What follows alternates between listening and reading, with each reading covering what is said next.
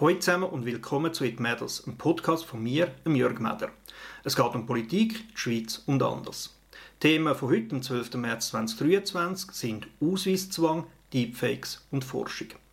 Letzten Herbst haben wir im Nationalen Ständerat ein neues Gesetz an, nämlich das Bundesgesetz über Jugendschutz in den Bereichen Film und Videospiel. Das neue Gesetz ist durchaus nötig weil man ganz klar sagen Film und Videospiele können durchaus Gefährdung sein für unsere Kinder und Jugendliche, je nach dargestellten Inhalt. Jetzt sagen die, ja, das kennen wir ja schon, also es gibt ja die Ratings bei Kinofilmen etc. Ja, das ist richtig aber das ist in der Schweiz noch nicht wirklich einheitlich geregelt. Und ja, wenn es nur um Kinofilm geht, dann könnte man das jedem Kanton eigentlich überlassen, aber im Internet, da sind halt Kantonsgrenzen definitiv nicht wichtig. Man hat relativ lange über das Gesetz diskutiert, über sehr viele verschiedene Aspekte, über Testkäufe, über genaue Inhalt, über Prävention, äh, Zugang Internet und so weiter und so fort. Und ein Aspekt ist tatsächlich ein bisschen untergegangen. Über den haben wir irgendwie zu wenig geredet oder zu wenig genau angeschaut und nicht ganz klar geschnallt, was die Auswirkungen sind von unseren Formulierungen. Und das haben dann zum Glück Piratenpartei, aber die Digitale Gesellschaft und andere Organisationen gemerkt. Offen gestanden auch ein bisschen spät, aber lieber spät als nie. Äh, aber halt doch so spät, dass sie eigentlich das Referendum ergreifen. Sie haben nicht mehr können in die aktuelle äh, Beh Behandlung, in die aktuellen Debatten eingreifen und uns äh, aufzeigen, wo man falsch liegt, sondern sie müssen ein Referendum ergreifen. Das Pech war dann dass die Referendumsfrist auch über Weihnachten Neujahr gelaufen ist und das ist definitiv kein guter Zeitpunkt, um Unterschriften zu sammeln. Kurzum, denn ihre Unterschriftensammlung hat auch relativ spät Fahrt aufgenommen, hat dann irgendwo im Januar vor allem viel mediale Aufmerksamkeit erreicht, aber leider zu spät. Also das Referendum ist nicht zustande Jetzt, um was geht es genau? Wenn man nämlich die Artikel 28 von dem neuen Gesetz interpretiert, kann man durchaus zum Schluss kommen, dass es künftig einen Ausweiszwang im Internet braucht. Also speziell, wenn man Gaming- und Videoplattformen, zum Beispiel YouTube, benutzen und das kann jetzt ja wirklich nicht sein. Ich meine, die meisten Games sind, also es gibt sehr viele Games, die absolut problemlos sind, oder auf YouTube die meisten Filme etc. dort, da muss der Jugendschutz nicht irgendwie eingreifen und dort sich müssen identifizieren um zu sagen, dass man 18 ist bei all diesen völlig harmlos oder anders gelagerten Inhalt. Das ist jetzt definitiv nicht die Idee und, und schon gar nicht die Idee vom Internet. Es haben natürlich in der Zeit von der Unterschriftensammlung grosse Debatten gesehen. Die einen denken, hey, jetzt übertreiben wir völlig, was zeichnet er da wieder für irgendwie Schwarzmalerei? Das ist alles ganz anders. Nichtsdestotrotz hat sich auch das Bundesamt genötigt gesehen, äh, eine Medienmitteilung zu machen, um zu erklären, wie sie das dann wollen, umsetzen Und das ist doch etwas Spezielles. Aber eben, die Unterschriftensammlung, das Referendum ist nicht stand gekommen. Aber auch schon dort haben wir gesagt, also wir von der digitalen Gesellschaft, aber auch drei Leute aus dem Parlament, dass wir, wir an dem Thema dranbleiben, unabhängig davon, ob das Referendum stand kommt. Und das haben wir jetzt diese Woche auch gemacht. Minli Martin, der Gerhard Andre und ich haben eine Interpellation eingereicht. Eine Interpellation, das ist äh, eine Anfrage am Bundesrat, die er bis zur nächsten Session, glaube ich, Zeit hat, zu beantworten. Äh, ihr könnt die anschauen auf dem Internet, auf parlament.ch. Äh, dort könnt ihr in der Suchmaske oben die Nummer eingeben, 23.3077 und dann könnt ihr auf die Interpellation, ich bin Erstunterzeichneter, Titel ist «Erfordert das neue Jugendschutzgesetz eine Ausweispflicht auf Internetplattformen?» Jetzt äh, das Bundesamt, äh, wo eben da die Medienmitteilung sie hat gesagt, sie wollen das mit der neuen E-ID lösen. Die befindet sich noch in Entwicklung, aber das ist auch nicht so schlimm, weil so brisant haben sie es nicht mit der Umsetzung von dem neuen äh, Gesetz und das könnte irgendwann noch gut zusammenfallen. Ja, die neue EID könnte tatsächlich einen Großteil von dieser Problematik lösen, weil die EID würde es nämlich erlauben, dass irgendeine Internetplattform euer Alter oder besser gesagt die Frage, ob ihr genügend alt sind, kann beantworten, ohne zusätzliche unnötige Informationen über euch zu verraten. Wie gesagt, bei einer Alterskontrolle es geht nur darum, dass ihr zum Beispiel 18 schon sind und egal ob ihr jetzt 19 sind oder 49, Hauptsache älter als 18. Also die EID wird tatsächlich gewisse Probleme lösen, aber es ist ja noch nicht ganz so klar, dass wirklich so umgesetzt wird und doch nicht über irgendeinen anderen Murks. Und die andere grosse Problematik ist natürlich, das Internet hört nicht an der Schweizer Grenzen auf. Es hat auch sehr viel oder eigentlich mehr internationale Anbieter von Video, äh, Videoplattformen und Gameplattformen als in der Schweiz. Und dort ist natürlich die Frage, äh, wollen die das überhaupt umsetzen jemals? Können die das? Können die die EID nutzen? Etc. etc. Und diese Fragen haben wir gestellt und äh, ich bin natürlich extrem gespannt auf die Antworten. Wir werden die Antworten genau analysieren, auseinandernehmen und uns dann überlegen, ob uns die genügen oder ob wir anfassen müssen. Also, wenn jetzt der Bundesrat die Antworten schriftlich beantwortet, und das muss er, dann hat das durchaus schon Wert, weil dann kann irgendwo, wenn es mal sagt man, von Gericht oder so Debatten gibt, wie man jetzt das Gesetz muss interpretieren muss, dann hat man da äh, eine schriftliche Stellungnahme vom Bundesrat, wie er das. Sehe. Ich wollte nicht sagen, für das bin ich zu wenig Jurist, dass das bulletproof ist, aber doch, es gibt äh, doch mal einen starken Hinweis. Aber je nachdem wird er dort auch vielleicht äh, antworten, dass er das in der Verordnung genauer definieren wird, in der und der Form. Dann wird das dort verschriftlicht, dann kann man dort äh, in der Vernehmlassung Einfluss nehmen. Oder wenn es dann halt nötig ist, werden wir versuchen, vom parlamentarischen Weg äh, die, die Unordnung oder eben den halt nicht optimalen Zustand zu verbessern und in die richtige Richtung zu bringen. Wie gesagt, äh, Mili Martiger, Herr André und ich bleiben dran, andere im Parlament auch, das sind jetzt wir drei, die das ausgearbeitet haben. Ihr könnt in dem Sinne auch dranbleiben. Wie gesagt, wenn ihr auf www.parlament.ch geht und dann zum Geschäft 23.3077, dann könnt ihr nämlich das Geschäft abonnieren. Ihr könnt eure E-Mail-Adresse hinterlegen und wenn die Antwort vom Bundesrat kommt, werdet ihr informiert. Also ganz allgemein, mir ist es wichtig, und das eben einfach noch andere Geschäfte, die im Moment aktuell sind, wie Leistungsschutzrecht etc. Ich bin ein riesen Fan vom Internet und ich möchte Grundcharakteristik vom Internet erhalten. Und an verschiedenen Orten ist das gefährdet. Das eine ist natürlich die ganze Überwachung, dass wir überall getrackt werden, das passt mir nicht, oder eben so Ausweiszwang. Auch die komplette Verkommerzialisierung vom Internet, da versuche ich dagegen zu halten. Also ich unterstütze sehr viele Plattformen, die eben nicht einen kommerziellen Gedanken haben, sondern das ein bisschen anders sind. Äh, ganz verschiedene Bereiche. Und die Frage, in gewissen Ländern kannst du fast nicht mehr anonym surfen. Finde ich ganz und gar eine schlechte Idee. Im Gegenteil, ich finde es eigentlich gut, dass, dass man als Bürger auch ganz anonym mal im Internet sich informieren kann, ohne zu preisgeben, wer man ist. Auch nur schon das Aussehen oder das Alter oder woher das kommt, dass das wirklich möglich ist. Mir ist klar, die, der Wunsch ist nicht bei allen gleich stark ausprägt und leider auch natürlich die Leute, die illegal im Internet unterwegs sind, das für Verbrechen und Drogenhandel, was brauchen die Leute natürlich die gleichen Techniken. Das ist mir bewusst, aber ich möchte verhindern, dass man gute Aspekte vom Internet versucht rauszudrängen oder gar zu verbieten, nur weil es auch illegal kann eingesetzt werden kann. Das wäre meiner Meinung nach ganz klar der falsche Ansatz. Das zweite Thema Deepfakes hat durchaus auch mit dem Internet zu tun, zumindest mit der fortschreitenden Digitalisierung und immer ausgefilterten Techniken im Bereich von Manipulation, äh, CGI, äh, künstliche Intelligenz. Äh, ich habe ja schon da über ChatGPT geredet.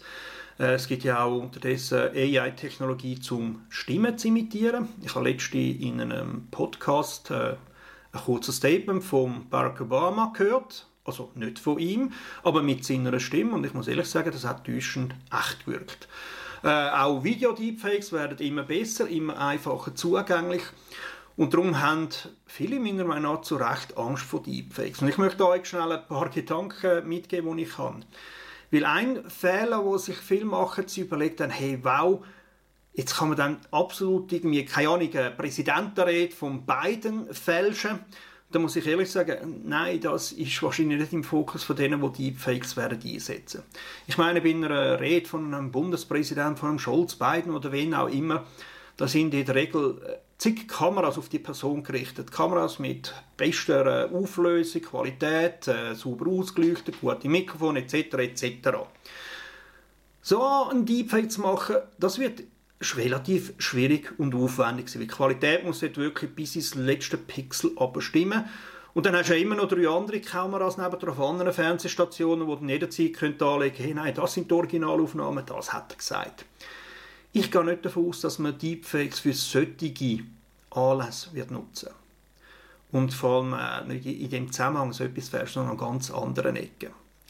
Viel eher wie, habe ich das Gefühl, wird man Deepfakes nutzen für Aufnahmen, wo man äh, bekannte Persönlichkeiten, Elon Musk, ein Nationalrat oder wer auch immer, also von A-Prominenz bis D-Prominenz, aber nebendran, an einem Apero, wo es rumstehen, zwei, drei Leute um sich herum haben, äh, Sachen erzählen, es gibt vielleicht ein bisschen Gemurmel, ein Gelächter sogar, je nachdem, dass man solche Videos fälscht.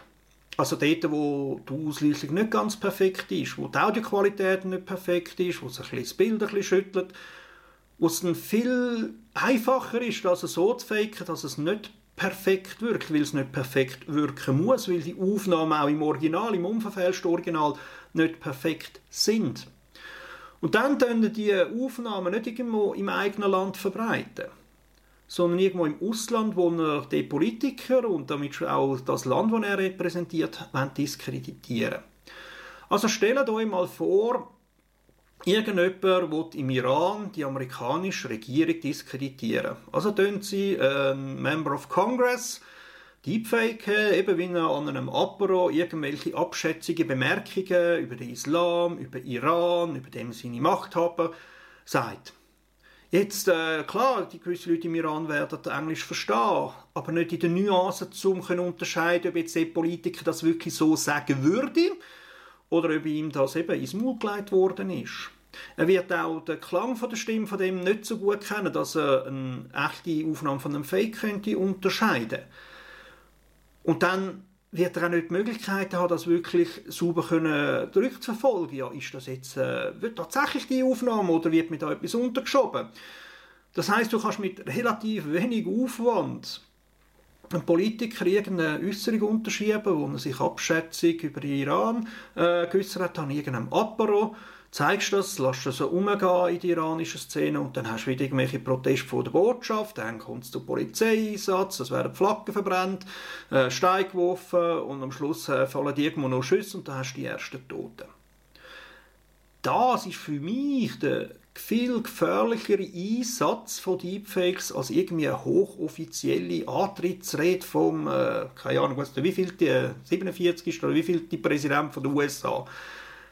Das ist für mich viel der subversivere Umgang mit Deepfakes und äh, sorry, Fälschungen funktionieren dann am besten, wenn sie subversiv sind, wenn die Leute gar nicht die Möglichkeiten haben, zu überprüfen, ob das sie etwas verarscht werden oder nicht. Und äh, wenn ich jetzt auch bedenke, wie, wie Medien im Ukraine-Krieg, also Entschuldigung, im Krieg von Russland gegen die Ukraine eingesetzt werden und dort die Leute noch weniger Chancen haben, überprüfen, ja, ist es jetzt nicht oder was, kann man das äh, verifizieren. Ich meine, im Kriegsgebiet etwas zu verifizieren ist extrem schwer. Und äh, was soll ich sagen? Ich, ich weiß nicht, wie ein Zelensky tönt, wenn er äh, in seiner Muttersprache oder in Russisch redet. Und auch sein Englisch kann ich nicht bewerten, ob das jetzt original ist oder nicht. Und wie soll ich die Übersetzung durch, die Untertitel von, von, von seiner Rede können überprüfen Also ich bin da irgendwie auf Vertrauen angewiesen, dass ich den Quellen kann vertrauen kann. Aber wenn die Deepfakes eben genau für solche Aufnahmen immer besser wird, dann muss ich irgendwie als Gegenmaßnahme mein Vertrauen in diese Art von Informationen senken und das macht mir Angst. Dort habe ich das Gefühl, werden Deepfakes tatsächlich den grössten Einfluss haben, indem sie unser Vertrauen in gewisse Medien unterwandern.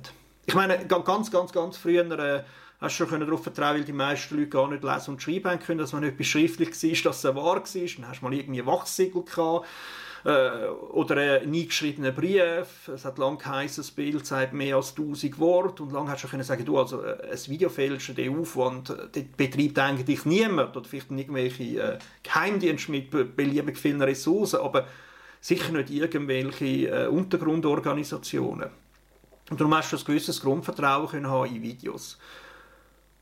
Und das droht jetzt wegzufallen in nächster Zeit. Wir können immer besser Stimmen vom Computer imitieren lassen, wir können Videos manipulieren, äh, Text, äh, Übersetzungen machen, die rückmanipulieren. Ja, es wird, es wird ein Challenge sein für uns als Gesellschaft, wieder äh, ein Grundvertrauen in solche Nachrichten, Videos etc. aufrechtzuerhalten oder wiederherzustellen. Und ich bin sicher, das wird mich auch in meiner politischen Karriere noch massiv begleiten und natürlich auch da im Mit Matters Podcast. Das dritte Thema geht nochmal zurück auch auf einen äh, Vorstoß, den ich eingereicht habe im Parlament die letzte, äh, vorletzte Woche. Eine sogenannte Frage für die Fragestunde. Das sind ganz kurze Fragen, die man als Parlamentar, als Nationalrat kann einreichen kann, jeweils bis am Mittwoch und dann wird das am nächsten Montag beantwortet. Man muss ganz klar sagen, äh, weil das so schnell beantwortet wird, also innerhalb von einer halben Woche, kann man da jetzt nicht die tiefschürfende Analyse vom Bundesrat und von der Verwaltung verlangen, aber so mal eine grundsätzliche Stellungnahme. Und ich möchte vor allem der Judith Belesch und der Corinna Gredig danken. Wir haben das dritte, also Judith Belesch hat die Idee gehabt, haben wir drei Fragen zum Thema Forschung, Horizon und Budget eingereicht. Weil der Bundesrat hat ja seinen Budgetentwurf ein bisschen rausgegeben, welche Richtung das soll gehen. Und insbesondere auch im Bereich Forschung sind Budgetkürzungen in der Gegend von 2% angedenkt. Und das äh, gefällt mir tatsächlich nicht. Jetzt kann man ganz klar sagen, ja, dass überall gespart werden muss, das ist klar. Also beliebig Geld ist im Moment nicht um. Und wieso sollte jetzt der Forschung besser gehen als anderen Bereichen? Ja, ganz klar. Forschung ist eines der zentralen Elemente, warum es der Schweiz so gut geht.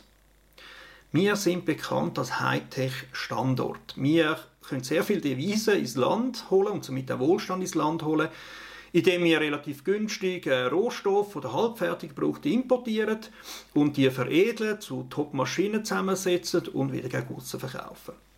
Und das bedeutet eben nicht nur, dass wir im Handwerk gut sind, also präzise arbeiten oder im Ingenieurswesen, sondern auch in der Forschung. Weil häufig, äh, grundsätzlich werden so spezialisierte Maschinen auch dort hergestellt am besten, wo sie erfunden und erforscht worden sind. Also der ganze Bereich Forschung und Entwicklung und eben auch äh, Handwerk im Präzisionshandwerk ist für die Schweiz von eminenter Bedeutung. Und darum finde ich, können wir es uns dort nicht erlauben, Budgetkürzungen zu machen. Wir sollten im Gegenteil eher mehr machen.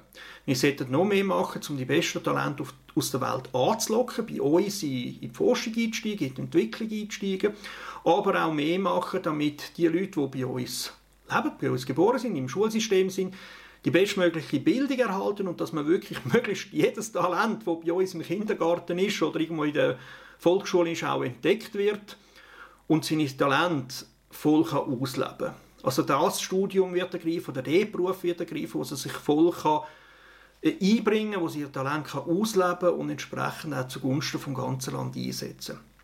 Und darum bin ich also sehr unglücklich, dass der Bundesrat das bisschen anders sieht und finde ja auch die Forschung soll ein bisschen weniger machen.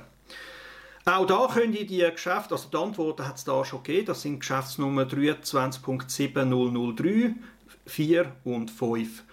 Äh, die Antworten sind dort schon drauf. Äh, sie sind auf Französisch, äh, weil der entsprechende Bundesrat, das beantwortet hat, das auf Französisch gemacht hat. Also Sie müssen oben auf Französisch umstellen. Und wenn ihr ähnlich gut sind wie ich im Französisch, benutzt ihr deeple.com und das übersetzen. Auch da, das ist jetzt mal eine kurze Frage, wir werden an dem Thema dranbleiben, also wir drei, aber auch die Grünen Liberalen im Allgemeinen, weil für uns ist der Forschungsstandort Schweiz extrem wichtig. Wir sind extrem enttäuscht, dass durch das Scheitern vom Rahmenabkommen Zusammenarbeit, die internationale Zusammenarbeit, also die europäische vor allem, sehr viel schwieriger geworden ist. Das bedauern wir und wir hoffen, wir können das möglichst schnell wieder korrigieren. So viel für heute. Äh, danke fürs Zuhören, Schrägstrich Zuschauen. Danke fürs Kommentieren und das Weiterverbreiten und hoffentlich bis nächste Woche. Ciao zusammen.